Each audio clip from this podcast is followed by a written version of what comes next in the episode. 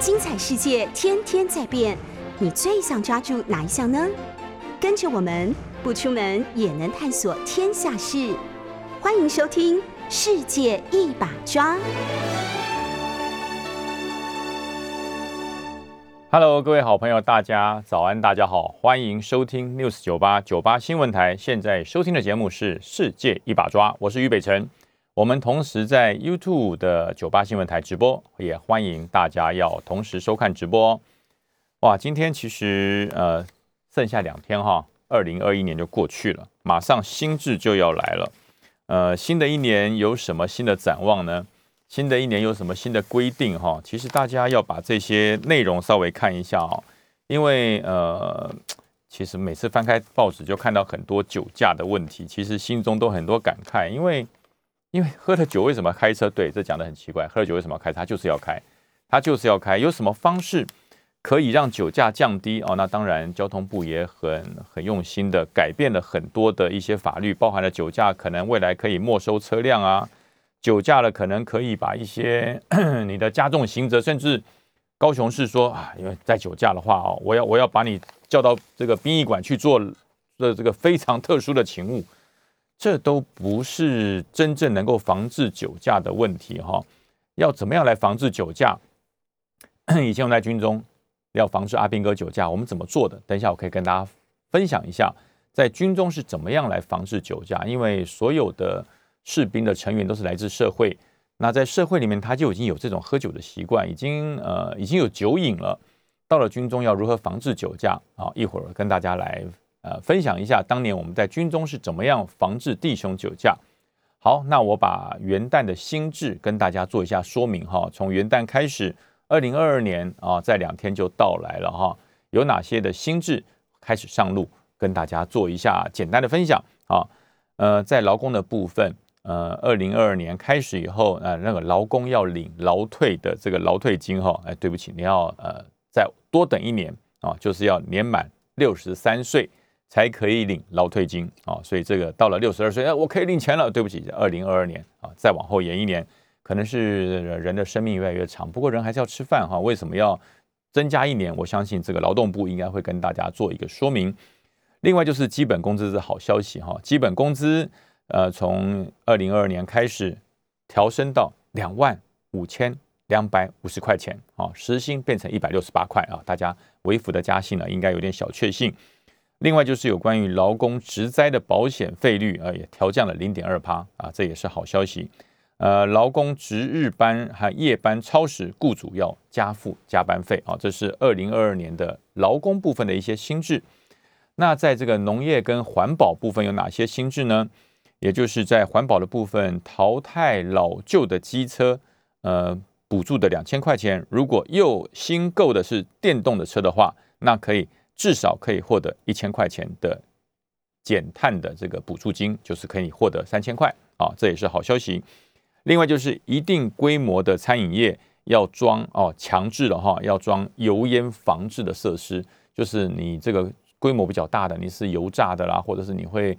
呃，在烹调的时候会排出大量的油烟的，那强制要增加，你要设备要有这个所谓的防治油烟的设备，这也开始了，否则会开罚哦。另外就是开办水稻田的收入来做保险啊，水稻天灾人祸或者是久旱不雨，你的水稻会受到呃这个天灾的啊，开放保险。另外就是农业的用药购买的实名制上路啊，就是你要买农业的这个相关的农药啊，这些的药品要实名制了哈。在交通方面，啊，也是比较重要，大家知道哈，取消国道散落物处理时间没有满三十分钟免罚啊。以前是你在国道上，你的货车你装载的东西掉下来了啊，不慎掉下来了啊，那不小心嘛哈，所以三十分钟之内你把它清理完毕，不用罚啊啊。这这项规定，二零二二年开始取消。你在高速公路上，只要有东西掉下来被检举就罚，没有三十分钟的限制。其实这个也是蛮，这个也是，我觉得这个法早就应该改了。大家有在高速公路上开车的就知道，前面一台货车轰隆掉下来了几个箱子，后面闪躲不及，这太危险了。那个高速公路都是时速一百公里以上，你掉落一个箱子，掉落一个东西下来，后面的车子要闪躲，不闪躲就撞上去，那是非常危险的。那哪来的三十分钟处理时效啊？啊，那处理不好，处理三十分钟下来处理的也是危险，后面的车子也是危险。最好的方式就是你吊就罚，而且是严罚重罚。最好的，这就是让你能够心生警惕，在高速公路上路之前，把你所有的货物固定好，那不要让它掉下来嘛。掉下来就是危险，造成的危险还有三十分钟的缓冲期，没有道理啊。所以这项法律修掉是对的哈。但是所有你在车上运输业或者是呃你是货运业的，你一定要把货物固定好，才能上高速公路，否则的话。造成的损失不是罚不罚的问题，是后面跟车行车的安全，这个不是罚再多钱可以改变的。所以这一点，我觉得交通部要严格的执行哈，甚至大型的货车车辆，你要上高速公路之前，一定要有一个检查机制啊，不要让它掉落。我觉得这才是真正的立法的原始的的这个美意哈。在教育部分哈，呃，也做了一些调整，呃，军工教的薪资调升了百分之四啊，这是好消息。公立的幼儿园契约禁用的人员、非营利幼儿园及职场呃教保服务中心的人员也比照啊，就是调升百分之四的薪水啊，这是好消息。呃，希望企业也会同步的跟进，让大家能够在这个物价都在涨的时候，薪水也涨小涨一下，知道这是人民的福利。另外就是教育补助的一些实习的奖金。每人每个月五千块钱，最多可以领六个月啊！这点大家可能不知道哈，因为我的女儿刚好就是在小学当实习老师，所以大家我要跟这个这个是一个真的是一个很久就该要立法的一个很很重要的一个依据。这些大学毕业的学生，或者是考上教师执照的学生，他在没有成为正式老师之前，他必须要实习啊，他必须要是到学校到国小去实习。但是实习这八个月期间是没有半毛钱的，没有钱哦，一毛钱都不能领，要吃自己的。也就是说，他已经大学毕业了，他也通过了教师的真教教师的这个考试了哈。然后他进入这个小学实习八个月，这八个月是零收入，要吃自己的，这真的真的是不合理。为什么呢？因为这些实习的老师在学校里面一样要帮忙上课，他一样要帮忙辅导学生啊。他除了不是正式老师之外，老师要做的事他都要做，但是呢，教育部对这些哈实习的老师是一毛补贴都没有，一毛钱都没有，这八个月要吃自己，所以我觉得这点哈，这点的立法真的是对于实习老师来讲真的是太棒，虽然不多啊，这个五六千块钱啊，五六千块钱，可是我觉得这真的是对这些刚刚进入职场的这些新新手老师、实习老师来讲。这真的是一个福音啊！所以这呃说这样子也可以提升教师的这个参与率吧啊，能够呃找到更多的优秀的的这个年轻人加入老师的行列哈，所以这这点是一个福音哈，也恭喜这些实实习老师，你们争取了这么久，终于在二零二二年的元旦要上路了哈，这点真的是一个非常非常好的一个一个立法哈，好的立法我们就要称赞啊。那另外就是教育人员的退抚基金提拨率调整为百分之十四啊，这个要多缴钱了。这个 反正反正羊毛出在羊身上嘛哈，你退伍要有更好，退伍退休退职以后有更好的保障，那你在职就要多缴钱哈。所以这点是二零二二年比较重要的一些呃一些呃不同的政策、不同的法令来跟大家做个说明啊。那回来讲到比较比较比较比较捶心肝的酒驾了哈。这个酒驾，其实在我相信，不只是不只是社会哈，在任何的单位都对酒驾很头痛。嗯，我记得以前我们在军中服务的时候，你担任主官，我们不怕演习啊，我们不怕演习，我们也不怕两岸台海的局势这个骤升哈啊，因为打仗演习训练本来就是军人的本本物嘛，哦，所以我们不怕什么战备状况提升。我们也不不怕什么重大的演习，更不怕呃两岸的这个你说中共要要演习，造成我们的这个军事的的这个这个张度哈变得更强啊，这是我们不怕。那怕什么？我们最怕阿兵哥发生酒驾。哎，大家觉得奇怪啊？哎，这酒驾怎么比演习比打仗还可怕？对军人来讲，我们对于酒驾是零容忍。为什么呢？一个弟兄如果在外喝了酒开车，出了车祸。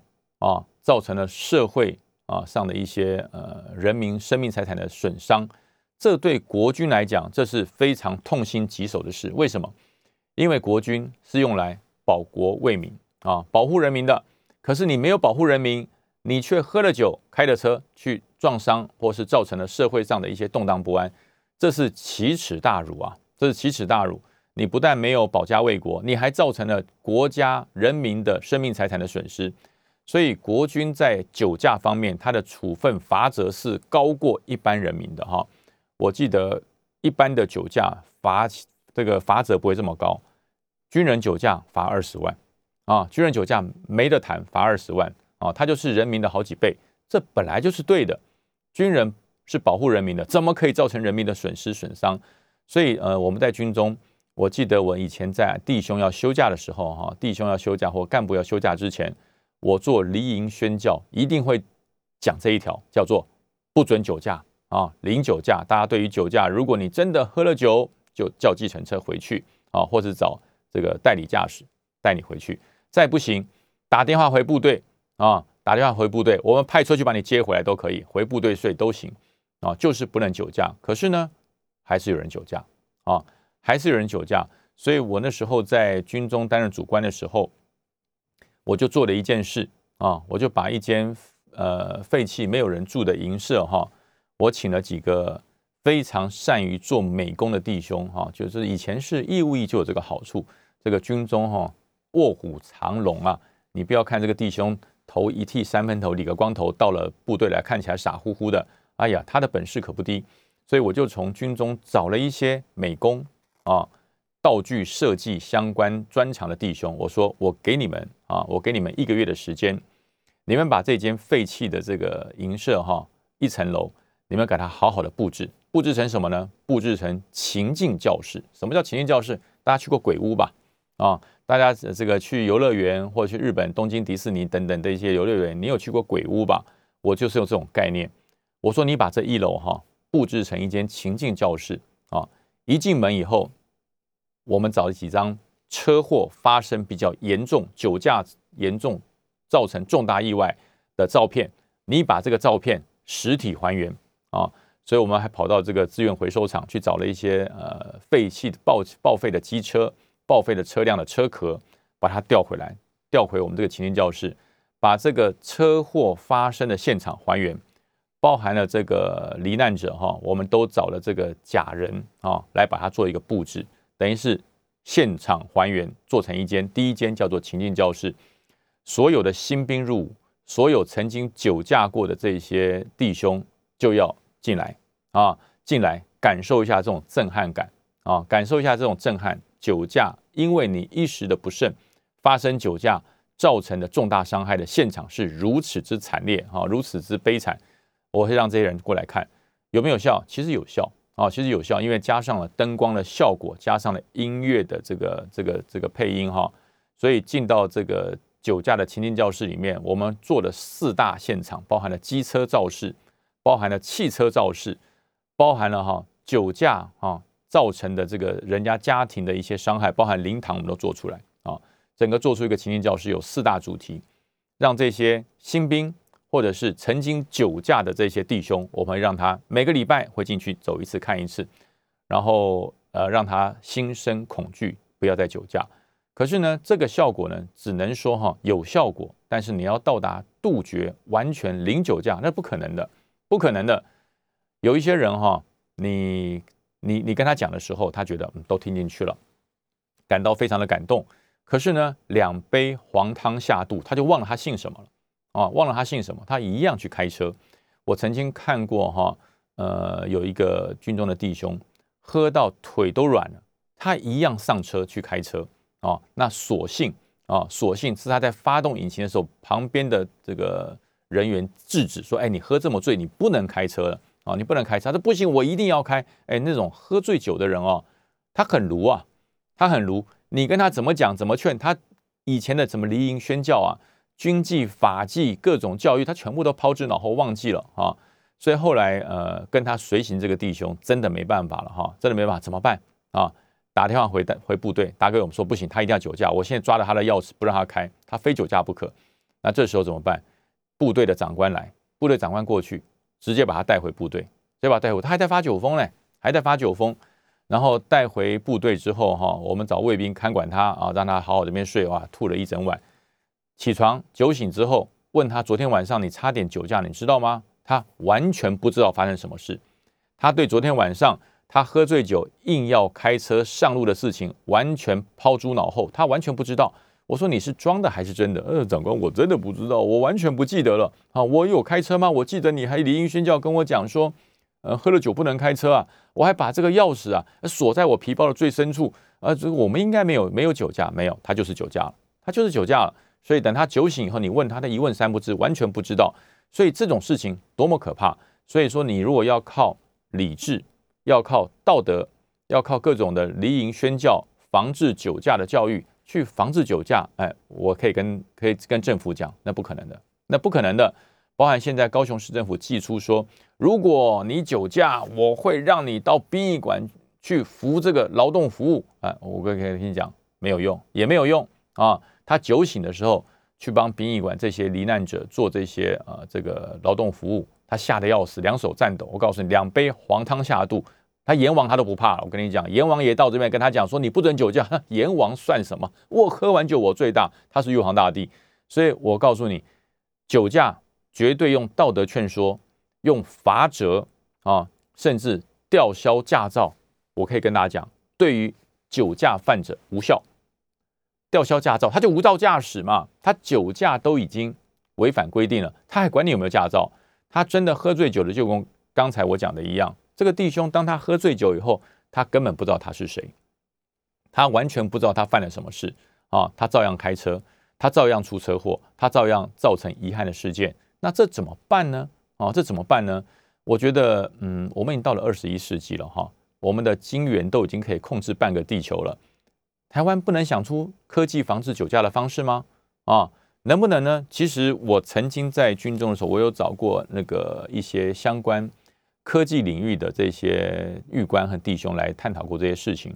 我说，防治酒驾难道一定靠只能靠法令吗？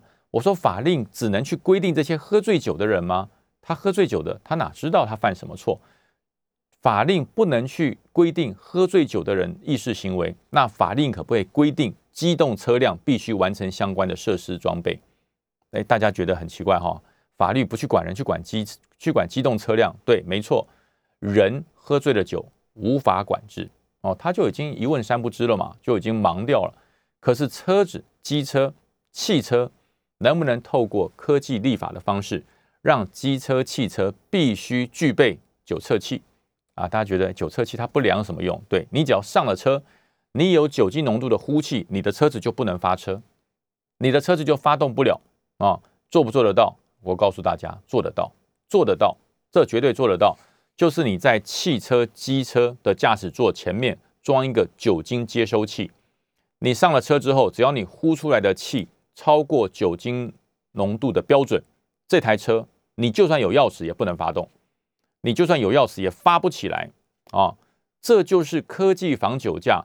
如果透过立法，在中华民国所有的车辆，你要去做这个车辆定期检验的时候，你就必须加装这项装备，把它装备装上去。它只要联动电门，你进到车辆，坐到方向盘上。你呼出来的气只要是有酒气的，对不起，你的车子无法发动，你的车子无法发动啊！这不是做不到，这做得到，这做得到。可是呢，为什么不朝这个方向来立法？交通部，你想的太多了，什么加重法则、加重罚则啊？十年之内累犯加重罚，那关多久？你给他关十年出来，他还是酒驾，为什么呢？喝酒不犯法，他能喝酒吗？啊，除非中华民国立法不能喝酒，那不可能啊！喝酒不犯法，他可以喝酒。他喝完酒之后，你跟他说：“哎，听到我现在跟你宣宣布酒驾新制上路，十年之内再次酒驾就要加重罚则。”你跟一个醉汉讲，他听得懂吗？他了解吗？他如果了解，他就不会酒驾。所有酒驾犯者，如果他清醒，他脑袋里还有法治，他就不会酒驾了。那就是他喝醉酒的时候，他就是最大嘛，他是玉皇大帝，他是他是上帝，所有的事情都在他的这个管辖之下。他喝醉酒，他什么都不怕。那你怎么去跟他讲道理？所以我说，最好的方式就是让他的工具不能使用，这是科技防治酒驾的一个一个关键点。你酒驾的法则定得再严，管不了人，可以管工具啊，可以管车啊，可以管机车啊。你可以叫交通部在这个所有验车场里面纳入这一项啊。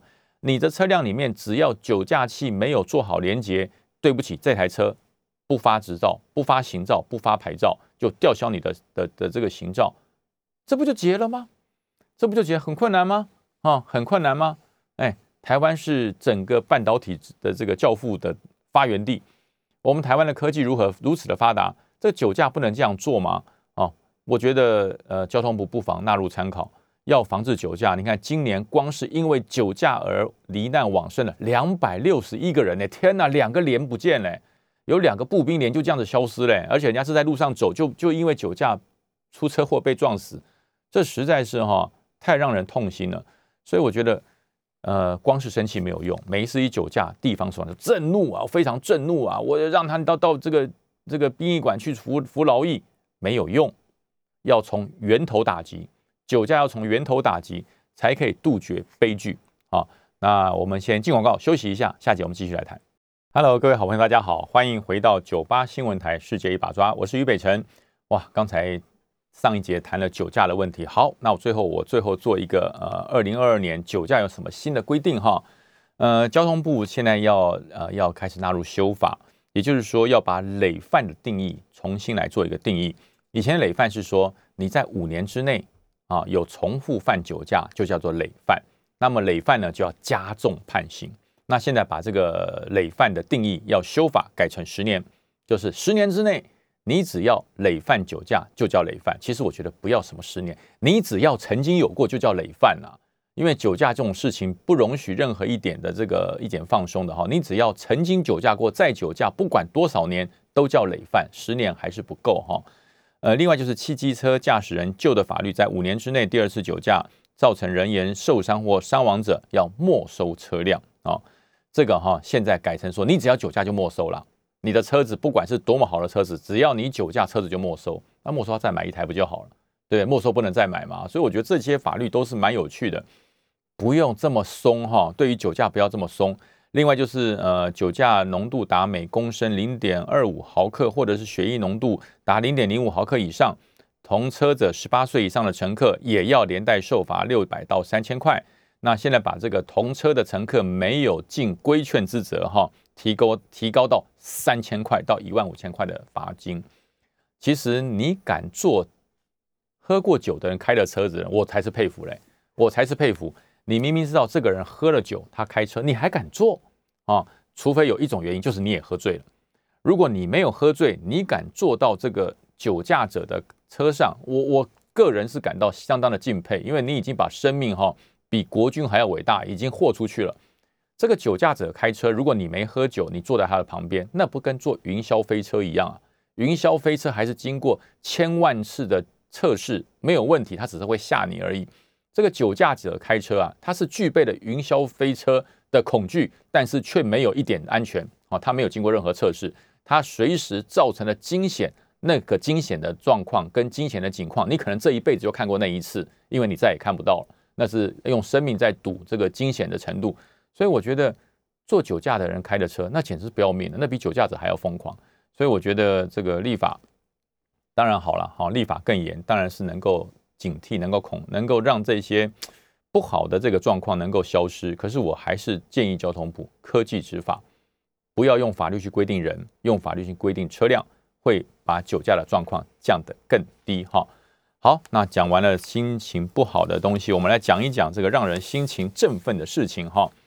人家讲这个守一个城池，或是当一个地方的官员啊，人家讲这叫做什么？广积粮，筑高墙，缓征亡啊！这好像是某部电影里面哈，某部电影里面讲的哈。广积粮就是能够到处去筹募你的财政，让你的这个城市，让你的这个城池以内变得相当的富有啊。那这个筑高墙就是国防嘛，哈，就是国防。你你没有办法广积粮，更没有钱去筑高粱，所以一个地方的首长当然要会要钱啊，要非常的会要钱，会非常的会争取经费，这是地方首长首要的方法之一啊。那么今年到了二零二一年的最后两天，突然间，突然间，大家发现全台湾啊，所有的县市长里面有一位县市长真的真的很会广积粮，是谁？高雄市长陈其迈啊，非常的厉害。呃，他在高雄的小港啊，预计要啊盖一个运动的中心啊，综合的运动场。那该运动场有地没问题，高雄绝对有市有的土地，只要经过呃都市的重划、都市的规划，只要是。便民利民的土地释出，让人民使用，公有公共人民使用，我相信这绝对是符合法律规定。但是呢，你要建立这么一个多元的综合的这个运动中心，要花多少钱？哦，很多钱。那怎么办呢？呃，那是市长的本事。所以这个陈其迈市长很厉害啊，因为他曾经当过行政院的副院长。所以他就跟中央说：“哎，我要盖一个利民的措施啊！说马上明年二零二二年又要选举了啊，这个老老百姓需要我的照顾，所以中央你要补助我啊！中央也很也很够意思啊！这个中央就直接拨了多少？两亿，两亿就直接拨给陈其迈市长两亿啊！这交给你，让你好好盖啊！然后呢，陈其迈不够怎么办？那通常中央拨两亿，你地方自己要筹两亿嘛，四亿去盖，对不对？这样子来讲，中央地方合作，然后。这个让利民服务人民，那当然是好事。可是呢，陈清迈市长很厉害，高雄市长，我高雄市政府也不用出钱，我的部分我去募款，跟谁募？跟台电、跟中油。哎，我们要盖运动中心啊，那个你们的设施都在中，都在我们这个高雄嘛，是不是出一点？好了，我们就出一点。哎，各出多少？各出一点三亿。哇，中央给两亿，中油出一点三亿，台电出一点三亿，他这个场馆。这个老百姓使用的综合体育馆，高雄市政府一毛都不用出就盖起来了，哇，拍拍手，好棒，好棒！这是广积粮的具体展现。一个市长能够啊一毛都不用高雄市政府的预算来出，然后呢中央出两亿，台电、中油各出一点三亿，然后可以盖一个崭新的运动馆，让人民使用，好事。好，那现在出现两个问题要探讨，第一件事。人民需不需要这个运动馆？到底是不是小港地区人民需要的？这个运动馆盖起来，千万不要成为蚊子馆啊！这个运动馆的这个建设，如果是小港高雄地区的市民，大家非常非常期盼、殷殷期盼所要成立的场馆，我觉得很棒。如果不是变成蚊子馆，如果不是变成一个资源的浪费，那是不是？作秀的成分多于实用的成分，这我不知道哈。或许呃，高雄小港地区的人民非常殷殷期盼这个运动场的出现。那如果是，那高雄市民之福；如果不是，那这笔钱是不是有点浪费啊？那此这个举动，呃，当然哈，呃，其他的各县市就很吃味儿啊。包含了新北市长侯友谊就说：“哇，羡慕啊，羡慕啊。”对，高雄可以得天独厚，中央出资两亿，然后中油跟台电各出一点三亿，帮他们盖一个场馆，我们真的好羡慕啊！那这个台中市的卢县卢秀燕县长市长哈卢市长也讲说，哎呀，真是太羡慕了，我们也希望要有，不要希望，不要羡慕，去做啊！真的，我跟侯市长、卢市长还有台湾其他各县市的首长跟你们说明啊，陈其迈要到是他的本事，但是你们不见得是没有本事。看看高雄市政府的行政程序怎么做的啊？很简单嘛！哇，陈市长你好厉害，分享一下你怎么跟中央争取到这两亿？你怎么跟中油台电争取到这两亿？你这个公文的履行的方式，还有你这些相关的内容，可不可以分享一下？哎，大家都是县市长嘛，对不对？希望台湾一起好，不要高雄独好嘛。台湾一起好，所以把你的这些公文的方式，你这个争取经费的方，你这个广积粮的 paper 分享一下，然后。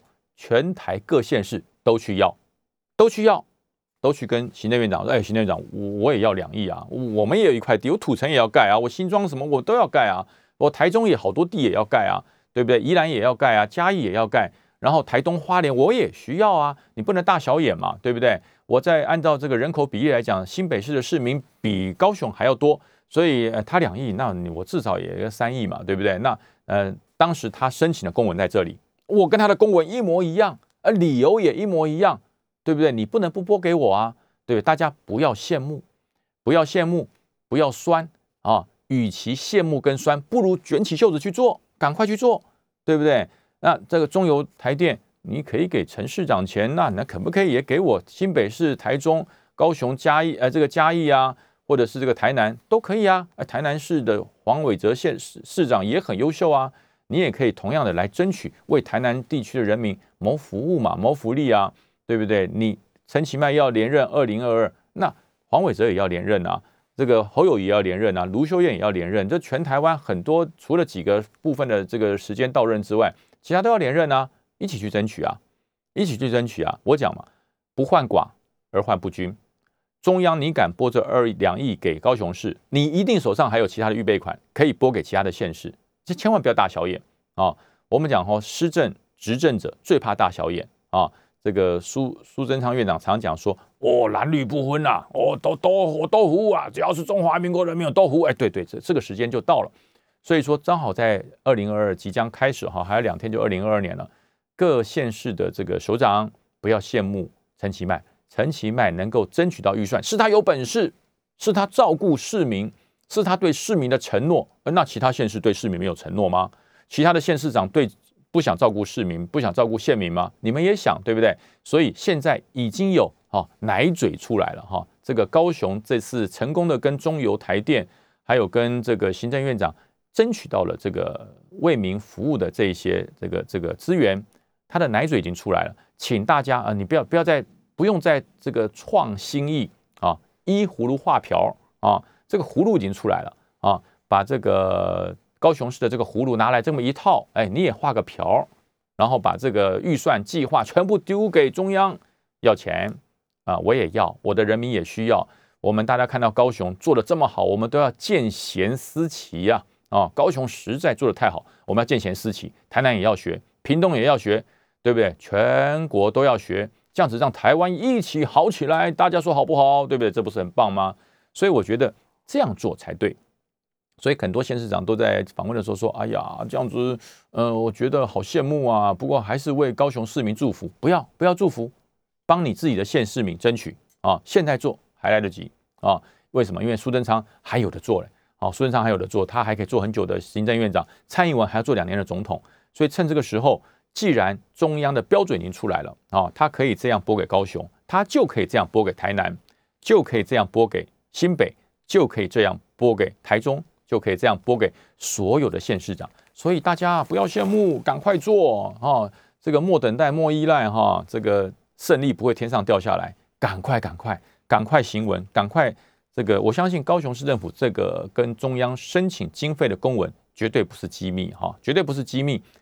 他出几份公文，其他的县市就出几份，然后最主要是你要赶快找到土地啊，你要赶快完成都市的的这个规划，整体规划。如果你已经有案子已经完成规划，只是缺钱哈，万事俱备，只缺东风。这个东风，陈其迈教你怎么要了啊？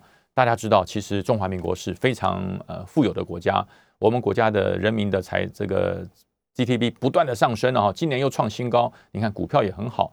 所以呢，呃，县市长广积粮，时间到了啊，赶快哦，哦，不然你晚了没有了，你就不能怪别人了哦。所以对于这个高雄运动中心。的成立，我们非常诚心的祝福高雄的民众，你又多了一个呃很好的运动场馆，也呃这个非常的让让人家羡慕。高雄是有一个这么这么会呃要预算的市长，真的，如果我有我们有这么棒的市长，我也很高兴。好，我们为高雄感到高兴。休息一下，下节继续来谈。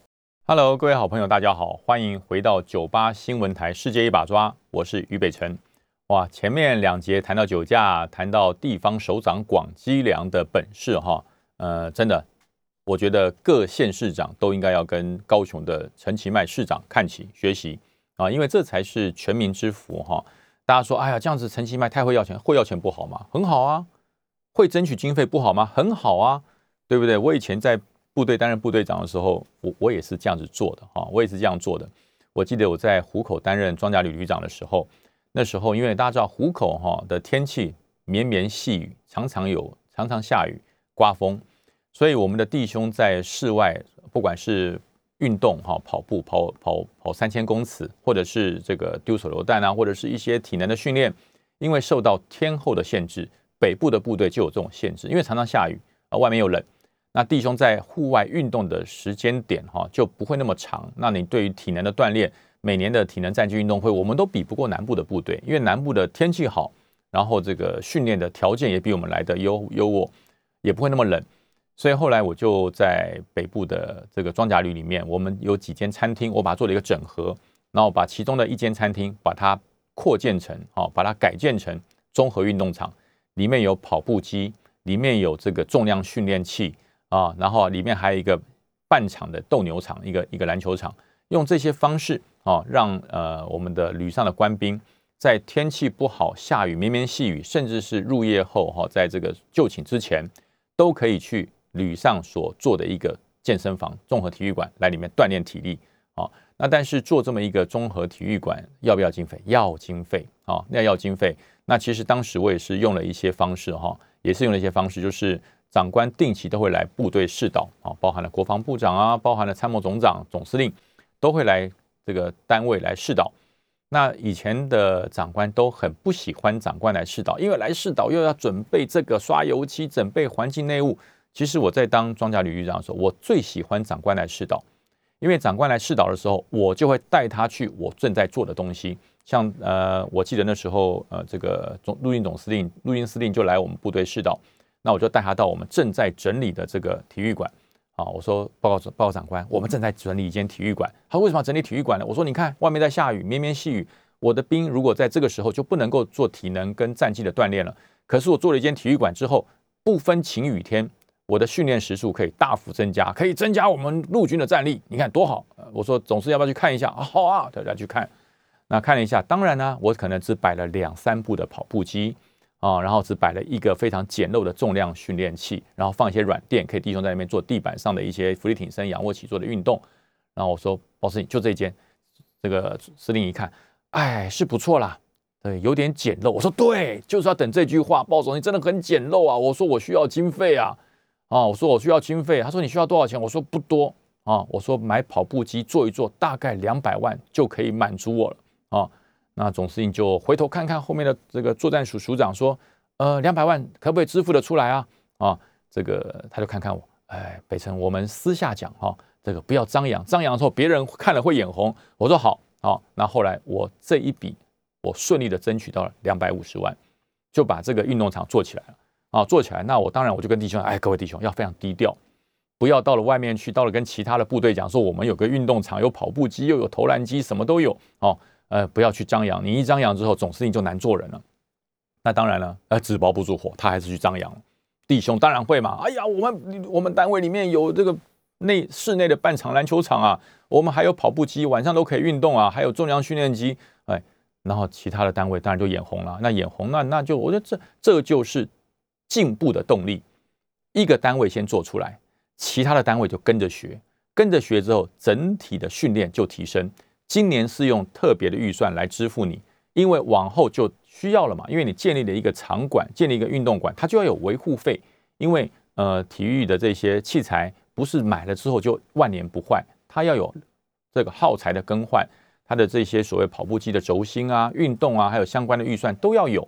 所以呢，因为这样，所以隔年的训练检讨会就把这个室内场馆列入训练检讨会的内的内部的探讨。探讨完毕之后。就跟国防部争取定额预算，我要编一个预算来维护这个体育馆、运动馆的这个维护费。每个单位你只要有一间编多少钱，哎，这就是所谓的从创新变成固定的预算。所以这有什么不好？这很好，所以我才说哈，会要钱、会争取的市长，不见得哦是什么不好的市长。我觉得不管是部队长还是地方的首长。只要你以民为利，哈，认为是为民好，能够为人民谋求福利的事情，你尽量去努力，尽量去想，尽量去做，因为做出来之后，你才会成为一个啊，大家一个模范，大家一起做，一起去做，一个县市好，一个部队好，让全军好，让全国好，我觉得这这才是正面的竞争嘛。所以大家，我是觉得大家看陈其迈这件事情，哈，陈其迈市长这件事，大家不要羡慕，见贤思齐，跟着去做，啊。好，那最后我要谈到一件事，就是跟呃我们整个人台湾的这个人民，应该是全世界人民的习惯息息相关。也就是现在以前大家要看电视要看新闻，一定要打开电视，然后要装有这个无线电视呃这个有线电视你才可以看。现在呢，你只要人人一只手机或是平板打开之后啊，你及时的新闻可以看啊。我们 News 九八的这个的这个广播以前只有声音没有影像，现在你打开 YouTube 也可以看到影像啊。所以所有东西，包含你曾经小时候看过的卡通片，你曾经很思念很久以前播过的包青天，我告诉你，现在一只手机无远佛界都可以找得到啊！任何时间、任何地点，不需要接线，你只要一只手机有连网路，全部都可以看。那么这这么庞大的数位的这个平台，需不需要管制呃？从前来讲，NCC 是没有纳管的啊，我们国家通讯委员会是没有纳管这些。呃，这些呃资讯的平台，那在今年开始，NCC 开始研究啊，要纳管，包含了 FB，包含了 YouTube，哎，包含了这个这个这个呃，还有一个叫那个，还有还还有一个叫什么，我突然间忘了哈，哦 d c a r 啊 d c a r 这些全部都要纳管啊，纳管的利利益良善哈，可是这还有很多困难要做克服，因为这些跨国的平台啊，跨国的平台它有很多的规范。它有很多的内规，那这些规范与内规跟 NCC 所界定的内规跟规范符不符合啊？那如果你要让这些跨国平台能够接受 NCC 所规定的国内的一些规范的话，那需要协商，需要协调啊。那但是呃，我觉得凡事哈，我觉得呃不要太急啊。我觉得事缓则圆。呃，你跟脸书、跟 YouTube 啊、跟 d c a r 相关的联系一定会遇到一些困难与瓶颈，我觉得 NCC 呃放下身段，跟这些业者好好协调，好好协商，一定要创造一个双赢。第一个，你不要破坏到 YouTuber 它本身的这个本身的这个权益啊，因为 YouTuber 在这个这个媒体影音创作上，它有很大的挥洒空间。那如果你把 YouTuber 的挥洒空间局限在跟这个电视台一样，那 YouTuber 怎么做？他做不下去，所以我觉得这个国家通信委员会，你要先去了解一下各个影音平台的文化啊，YouTuber 的文化是什么啊？然后脸书的文化是什么 d c a r 的文化是什么？然后依据它的文化，然后跟我们 NCC 国家通讯委员会所规定的范围做一个融合啊。所以说很多的事情哈，呃，不是凌驾于它，不是驾驭于它，而是跟它融合啊。这个中华五千中华中华民族五千年来哈博大精深，它的最终的理念就在于融合啊。这么多的民族，只要到了中华民族里面来，全部都被融合了啊。那其实也不是完全的融合，有部分是被融合啊，有部分是被融合。我们有很多我们常常呃习以为常的习俗，那都不是中原留下来的，那很多是外族融合进来的。那这就是呃融合的可贵。所以我觉得，呃，NCC 哈这一次跟所有的影音平台在做探讨的时候，我觉得不妨发挥这种方式，用融合的方式，那会让这些平台整合的更甚完美。那今天的节目到这边结束喽，感谢大家收听，我们下次再见，拜拜。